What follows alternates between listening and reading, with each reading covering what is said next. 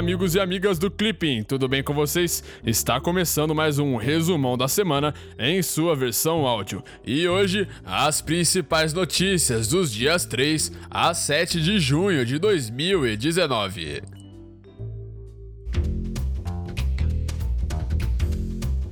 América Latina e Caribe. Na quinta-feira, o governo do Peru anunciou que passará a exigir dos refugiados venezuelanos um visto humanitário além do passaporte.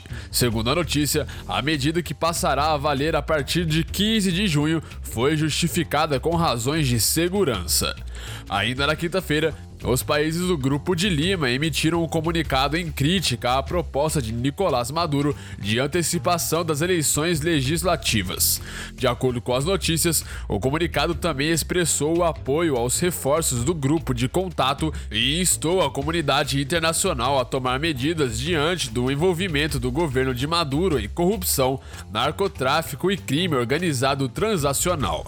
Ainda na quinta-feira, um relatório interno da inteligência militar confidencial foi divulgado pela agência Reuters, informando que aproximadamente um terço dos combates das antigas Forças Armadas Revolucionárias da Colômbia, as FARC, pegaram em armas novamente após o acordo de 2016. Ainda na quinta-feira, por ocasião da visita do presidente da República Jair Bolsonaro à Argentina, o ministro da Economia Paulo Guedes afirmou que o Mercosul deve fechar o acordo com a União Europeia em três ou quatro semanas. Política externa brasileira.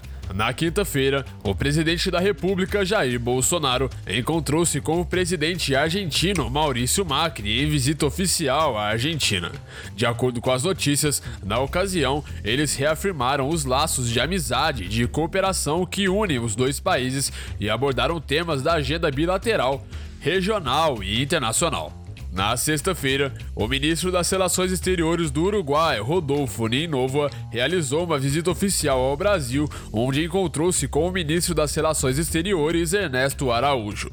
De acordo com a notícia, os ministros discutiram os principais temas da agenda bilateral com ênfase em comércio e investimentos, combate a crimes transacionais, cooperação científica e tecnológica, infraestrutura e integração fronteiriça. África. Na segunda-feira, militares forçaram a dissolução de um acampamento popular no Sudão. De acordo com a notícia, a operação resultou em 30 mortos e foi condenada internacionalmente. Na quinta-feira, a União Africana anunciou a suspensão do Sudão até que um governo civil seja formado. Cuba. Na terça-feira, o governo norte-americano ampliou sanções econômicas contra Cuba, proibindo o turismo de grupos à ilha. De acordo com o secretário do Tesouro norte-americano, Cuba continua a desempenhar um papel desestabilizador na região, fornecendo uma plataforma comunista e apoiando adversários dos Estados Unidos em lugares como Venezuela e Nicarágua, fomentando a instabilidade, minando o Estado de Direito e suprimindo o processo democrático. Estados Unidos. Na segunda-feira, o presidente dos Estados Unidos, Donald Trump, em visita oficial ao Reino Unido, afirmou que espera alcançar um acordo comercial muito substancial com o Reino Unido após a saída da União Europeia. Segundo a notícia, a primeira-ministra britânica Theresa May afirmou que a grande aliança entre os dois países seria ainda maior se houvesse um grande acordo bilateral. China. Na segunda-feira, o secretário de Estado norte-americano Mike Pompeo afirmou que os Estados Unidos já perderam a esperança quanto aos direitos humanos na China. Segundo a embaixada de Pequim em Washington, em comunicado, esta é uma afronta ao povo chinês e uma grave violação do direito internacional e das normas básicas que regem as relações internacionais. A parte chinesa manifesta seu forte descontentamento e sua firme oposição. União Europeia. Na quarta-feira, a Comissão Europeia determinou que a Itália estaria violando as regras fiscais da União Europeia por conta de sua dívida. Segundo a notícia, a determinação poderia justificar medidas disciplinares contra Roma, porém o processo poderá ser bloqueado caso o país assuma compromissos fiscais suficientes. Infraestrutura e logística.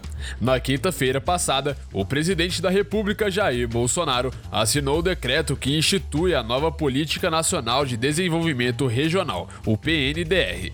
De acordo com a notícia, o objetivo da PNDR seria fortalecer a capacidade produtiva em áreas menos desenvolvidas e reduzir as desigualdades regionais.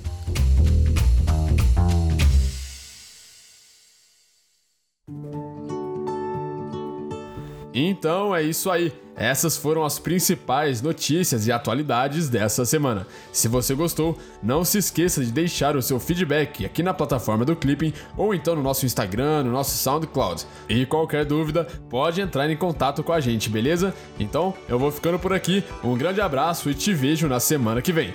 Tchau!